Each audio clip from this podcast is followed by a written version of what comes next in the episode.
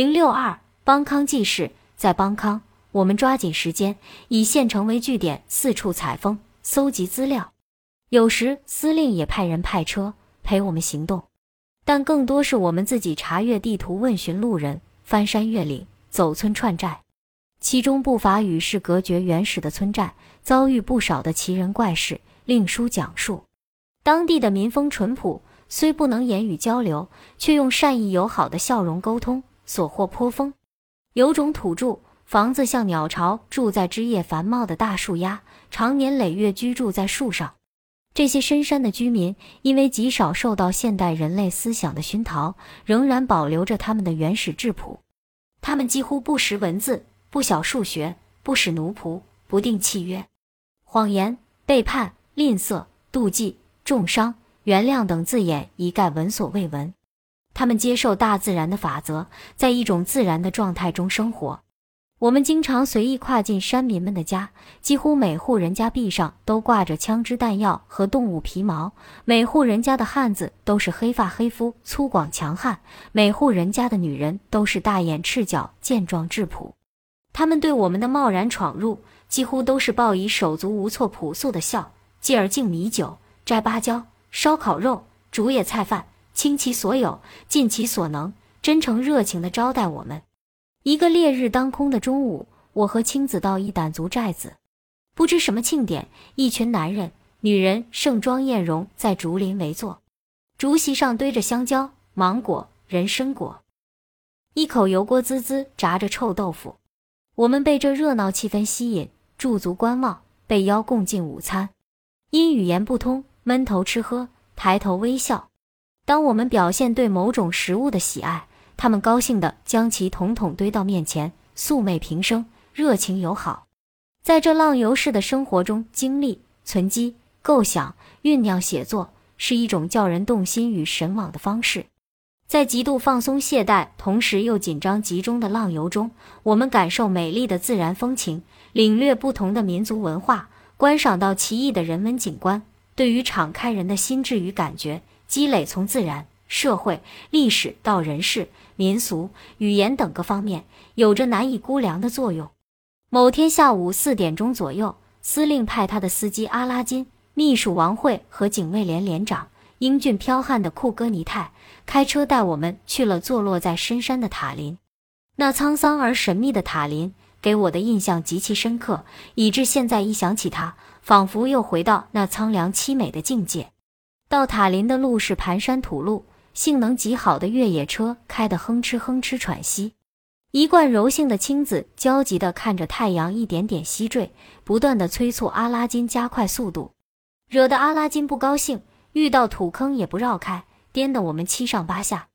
车转过屏障般的山梁，蓦然闯入眼帘的是一片烧荒后焦黑的坡地，零落凋败的罂粟花，收割过姜汁干枯棕黄的罂粟果，在山风中萧瑟。坡巅荒草颓垣，孤傲地立着一座悲凉的建筑，像被人遗弃在山野的古堡废墟。那就是塔林。正是太阳沉落时分。天边燃烧的血色晚霞被黑色链状的乌云环绕，散射的光束洒在了塔林青灰色的方座圆顶，折射出一种凝重的紫色。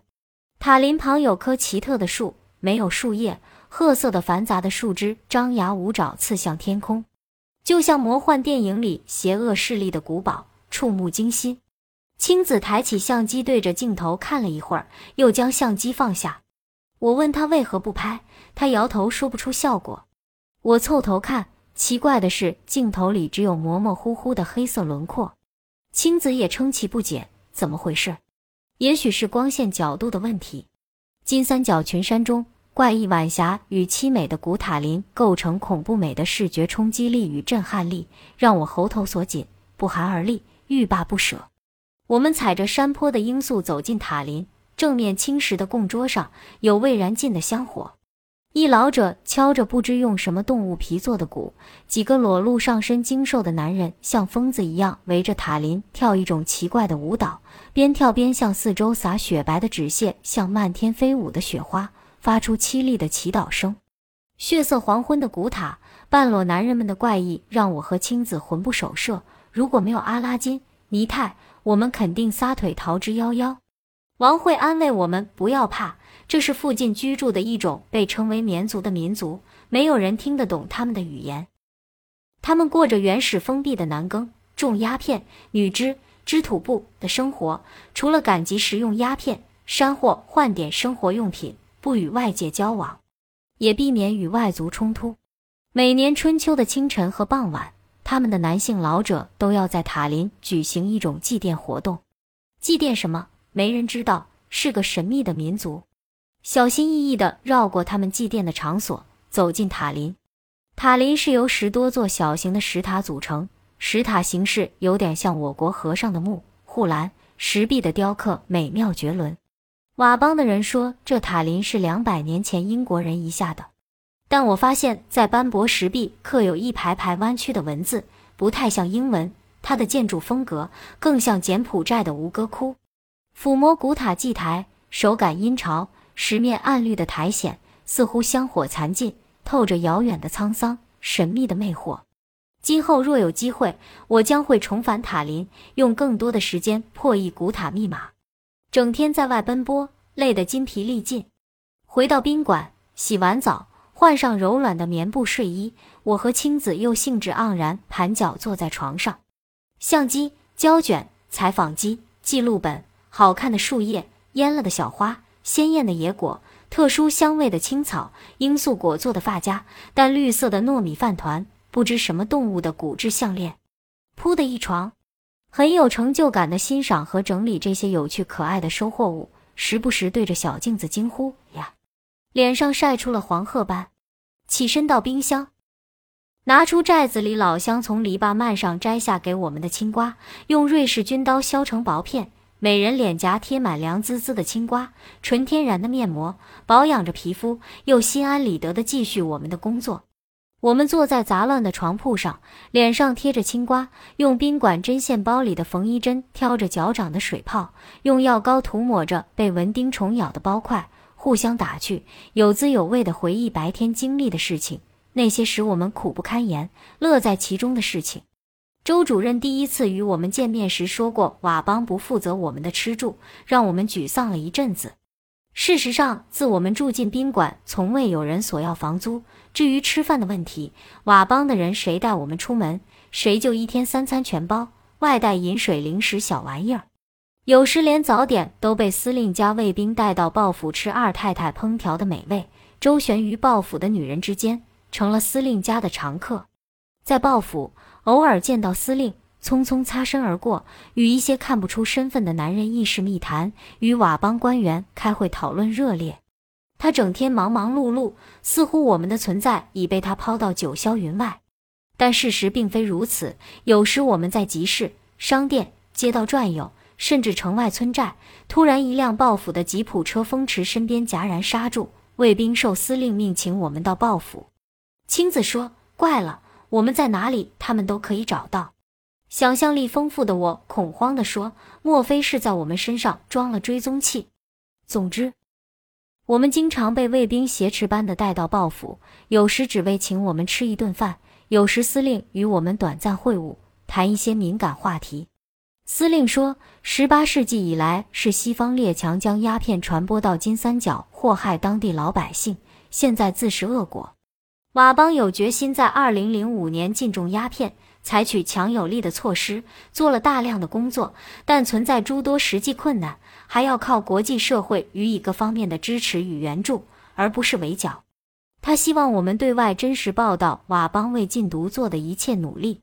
又有一次，他问我们是否得知印度科学家最新研究成果——一名苏亚沙的高经济农作物，一种可以替代罂粟的植物。我们摇头称不知。他又问有否门路找寻到它的种子。司令刚毅的面孔照着忧思又带点希望地注视着我们。我为自己的一脸茫然歉疚，为回报司令对我们的关照之恩，我将其详细资料记录在本子上，回国多方打听未果。甚憾，更甚的是一次，司令将标有 W 绝密的文件不避讳地递到我们手中。这是一份前方即时战况文件，表明泰缅边境战火摩擦，缅方参与作战的有瓦联军、还有一份致泰国政府的公开信，落款赫赫佤邦政府，缅甸第二特区，二零零一年三月四日。